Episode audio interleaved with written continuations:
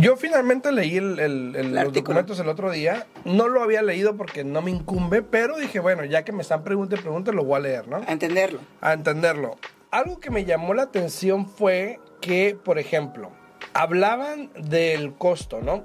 Muchas personas hablaban de que, eh, bueno, uno de los mitos, se puede decir, es de que yo con mejor crédito me va a costar para que alguien con menor crédito pueda comprar. ¿Ok? Que no era cierto. Dos, pero algo que sí me llamó la atención es de que, que igual como tú dices ya está pasando. Si tú tienes un crédito más bajo, por lo general también muchas personas con el crédito más bajo ponen un enganche más alto en algunas ocasiones. Eh, pero también depende esta situación del- de lo que te cobran Claro. Eh, con el crédito y tu Sí. enganche. El ¿ok? enganche. Ahora, cabe destacar que ya hoy en día los prestamistas, como tú dices, ya venía pasando desde hace tiempo, lo implementan ya en el interés, donde el comprador, al consumidor, le puede afectar en el pago a largo plazo. Exacto. No es un fee que te cobran así, que, No. que tienes que pagar porque tienes buen crédito o mal crédito, o sea, sino que es algo del interés. Y ahora gracias a, a Biden, te penalizarán si tienes buen crédito, pero te premiarán si tienes mal crédito. No es de que se haya implementado. En primero, y primero que nada, no es una ley de Biden No, tampoco. Es de Fannie Freddie Mac. Tampoco es de Fannie y Freddie, que son, que son independientes.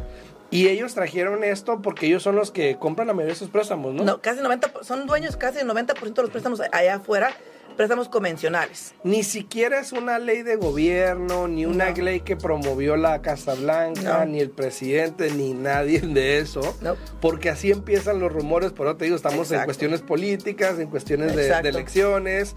Y ay, que el presidente no tiene nada que ver.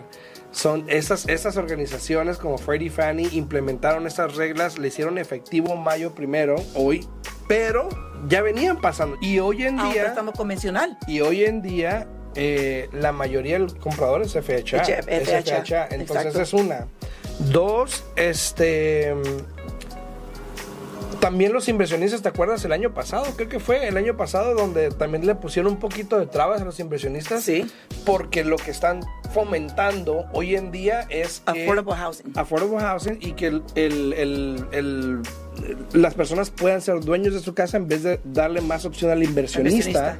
Para comprar más propiedad y quitar de al lado al que va a vivir ver, en la a propiedad. ver, ¿no? Karen. ¿Es bueno comprar casa ahora?